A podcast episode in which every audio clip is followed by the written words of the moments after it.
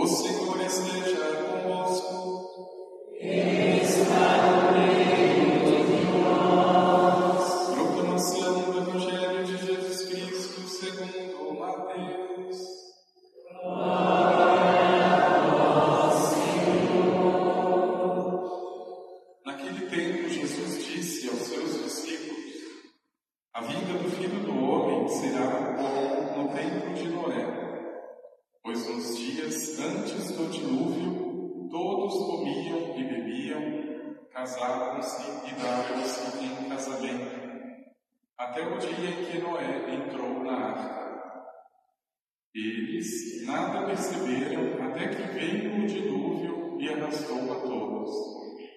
Assim acontecerá também na vinda do Filho do Homem.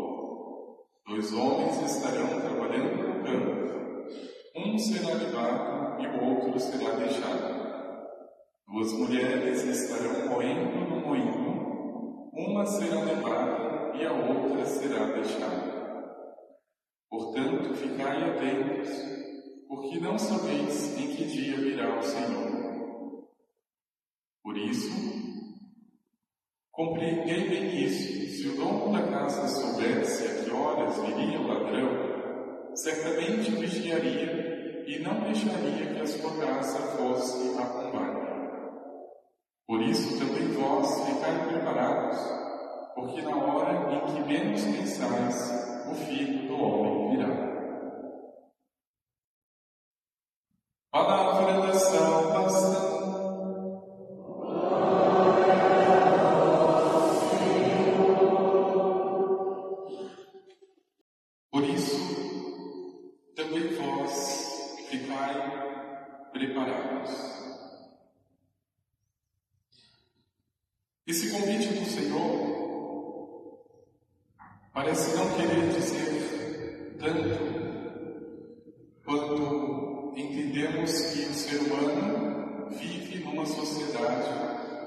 Para lá de preparado. O que existe de novidade nesse pedido do Senhor, a preparação? Um mundo onde tudo já está programado, os melhores sistemas de computação. Um mundo onde as pessoas já sabem, teoricamente, o que fazer em cada momento específico seu dia, como responder, as coisas parecem muito preparadas para entender o convite do Senhor. Ficai também vós preparados. Mas esse meu irmão irmã, ao mesmo tempo parece ser a solução e o problema do ser humano. De tão preparado que nós estamos somos pegos de surpresa. Parece uma contradição, mas é exatamente isso o que nota a palavra do Evangelho. No tempo de Noé, Jesus recorda, comiam e bebiam, preparavam tudo o que era necessário, casavam-se, davam-se em casamento. até o dia em que chegou o dilúvio. Que preparação é essa que não permite com que aquilo que me aconteça seja prevenido, remediado, ou melhor, seja compreendido quando acontecer? Meu irmão, minha irmã, o convite do advento e é a diferença sobre preparação e preparação.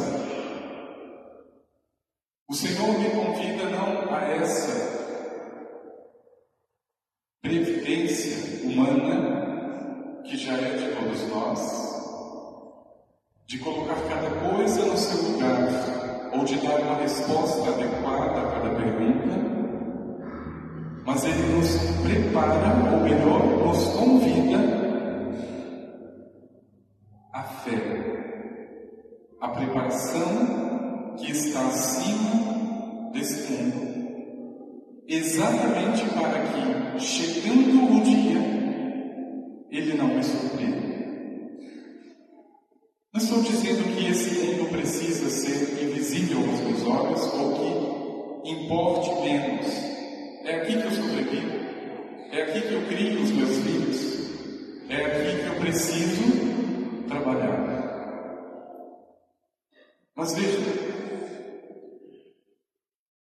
se fosse possível escolher, eu escolheria um Deus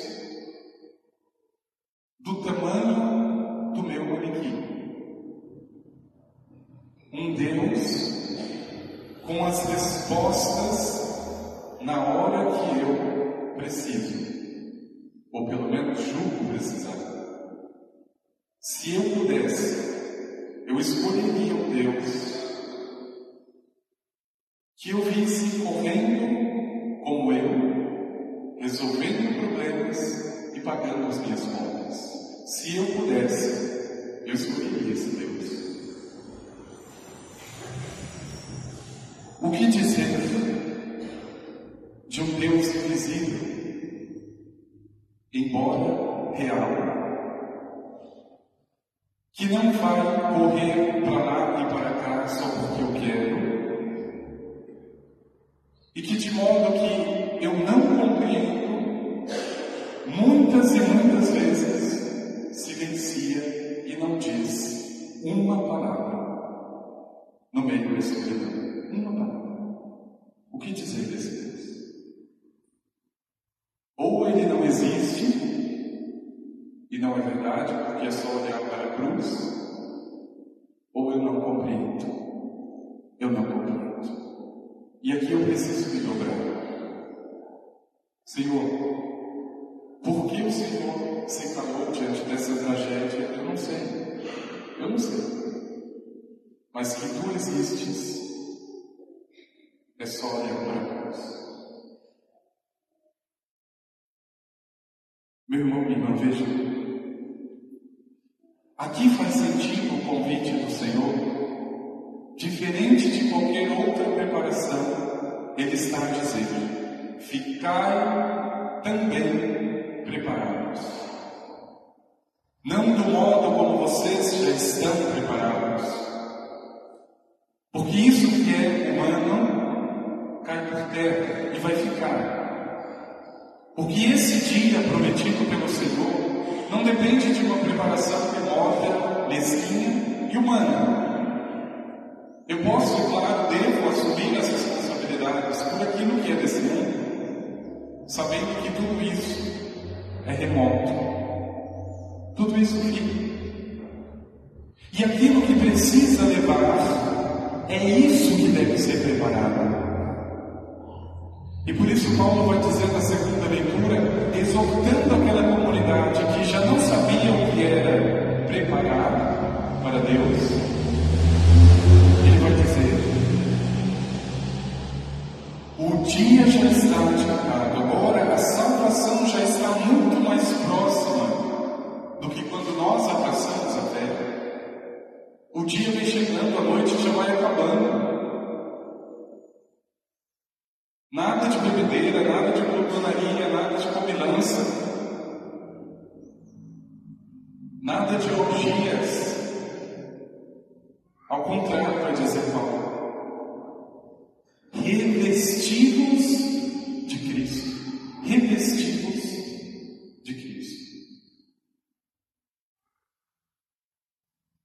Meu irmão, minha irmã, veja. A pedagogia de Deus é tão grandiosa porque ela não é só divina, ela também é profundamente humana. Uma pessoa que não tem a capacidade de esperar, uma pessoa que não tem paciência com Deus, ela não consegue ter paciência com as pessoas. Não consegue. E é por isso que Deus me tira muitas vezes respostas para me obrigar a esperar. Porque se pudesse, eu já quero tudo pronto e respondido. Ele me tira as respostas exatamente para saber quem sou eu e aquilo que eu faço se vai ficar para esse mundo ou se vai me ajudar na salvação. Veja, aqui é o grande combate do ser humano diante de si próprio, porque, é claro, humanamente, talvez de forma instintiva, eu preciso resolver as coisas e eu gosto que as coisas estejam claras. Agora, só existe um detalhe. Você gosta de resolver as coisas, você prefere que elas sejam muito claras. Só que quando você assume a sua fé de verdade, e não essa fé de faz conta, você entra no escuro. Você entra no escuro. Às vezes a gente imagina exatamente o contrário. Nossa, eu vou começar a rezar, eu vou começar a comprar, eu vou começar a ajudar as pessoas, a viver o meu batismo, as coisas vão caminhar. Claro que vão caminhar, mas é no escuro. Como que é caminhar no escuro? É tropeço. É angústia. Eu gostaria de ver e não consigo ver. Gostaria de tocar e não consigo. Eu não alcanço Deus. Se alcançasse, eu já seria Deus. Mas é exatamente no meio dessa angústia que me vem o Senhor e que sabe, por causa da minha fraqueza, que eu não posso ficar o tempo inteiro no escuro, sem respostas. E no meio do caminho ele me dá as graças para dizer realmente eu vou continuar. Realmente Deus existe. Meu irmão, minha irmã, como o Senhor faz o convite, preparai, ficai atentos. Talvez você já esteja muito preparado e muito preparada e muito atento para muitas coisas. Mas o essencial, o acontecimento de Deus, a presença invisível do Senhor, talvez você não esteja tão atento assim. Não esteja.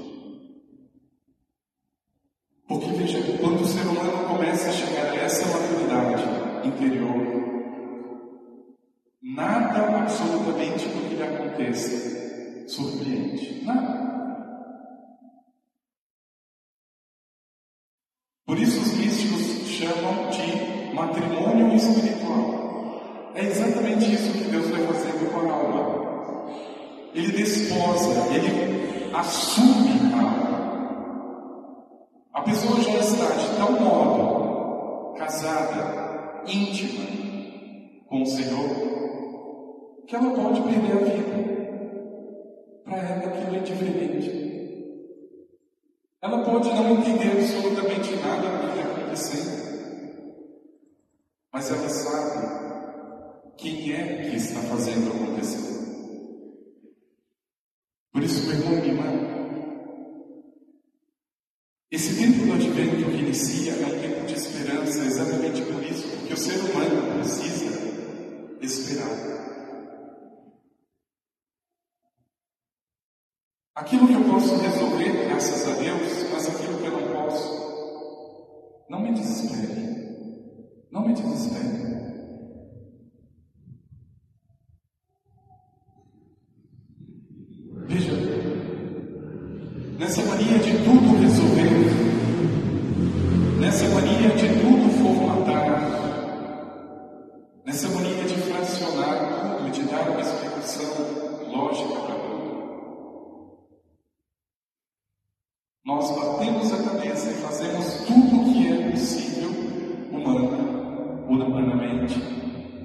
Chegamos à mesma conclusão. Daqui para frente, eu já não posso. A mesma conclusão. Agora das duas uma.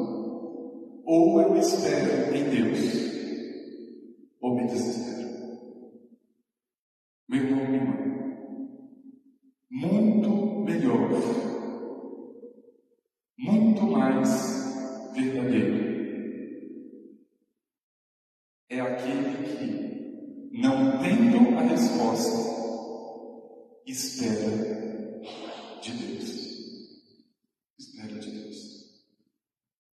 Mas aqui não é para qualquer um. Infelizmente, talvez nem para a maioria de nós. A gente quer muita resposta e eu tenho que ter. Perceba a neurose coletiva hoje que nós vivemos com esses grupos malditos de WhatsApp. Eu mandei uma, uma pergunta às 8 horas da manhã. Se não me responder até 8 e 15, eu me desespero. O ser humano está sendo cada dia mais movido por estas respostas superficiais que não permitem mais silenciar.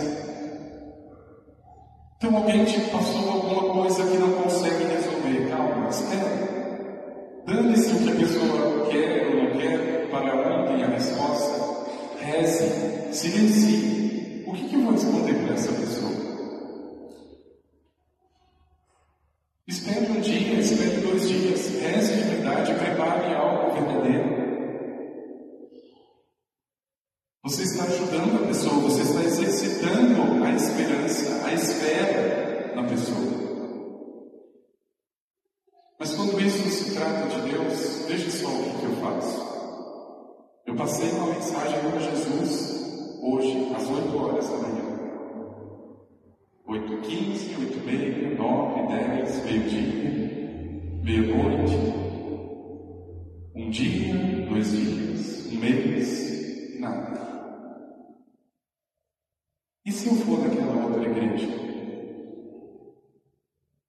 Será que não é mais rápido?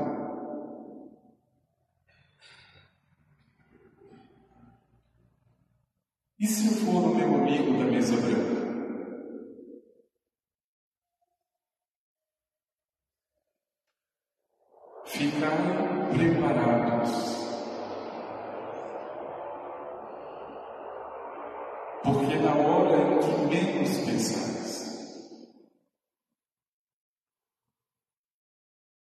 A demora de Deus, irmão e irmã, é extremamente necessária para o ser humano. Extremamente necessária. Ele me educa para saber que não é na hora que eu quero, é na hora que eu preciso que vem a resposta.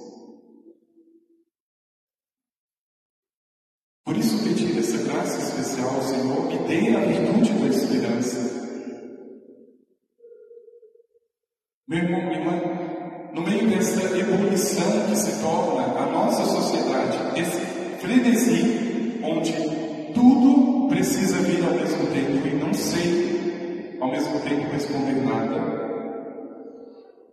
Eu preciso esperar em Deus.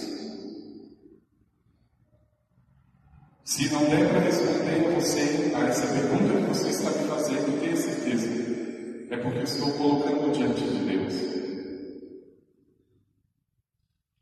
Não pode ser uma resposta humana. E alguém que esteja educado na esperança, com toda certeza não se surpreenderá, não será pego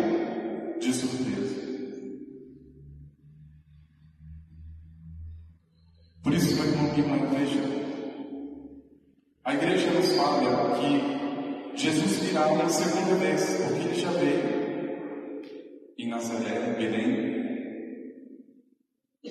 Esta segunda vez, nós não sabemos também quando foi. E é aqui que entra a graça de Deus. Porque é certeza, é verdade de fé.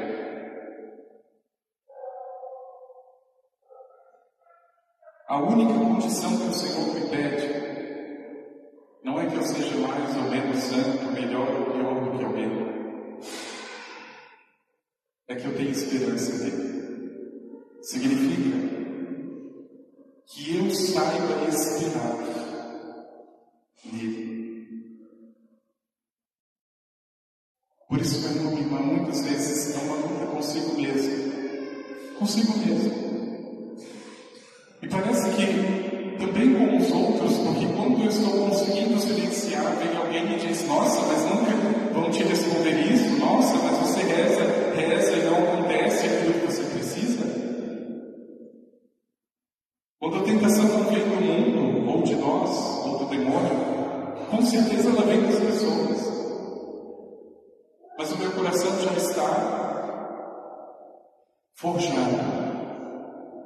O meu coração já sabe que aquilo que é verdadeiro acontece no silêncio de Deus. Nada é improvisado. Deus não improvisa nada.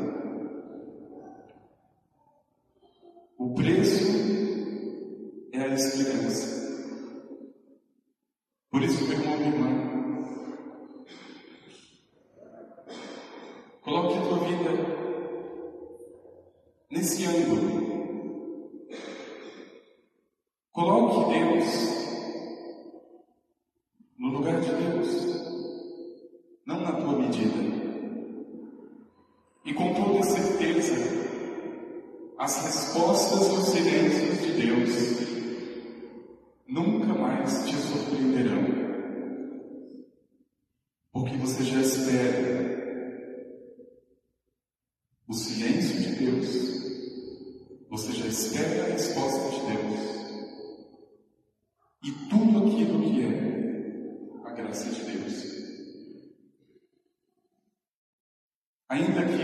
que ainda que as coisas pareçam muito confusas, tenha essa sabedoria de silenciar, de esperar.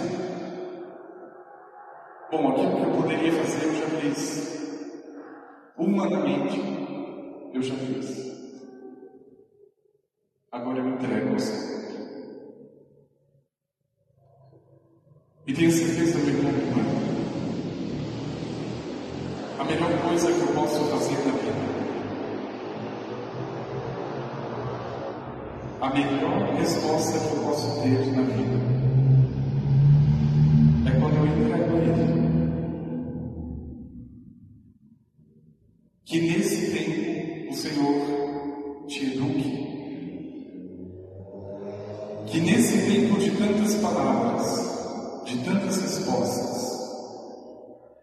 o Senhor te eduque para o silêncio, para o escuro, para a espera. Porque com certeza aquele que sai desse combate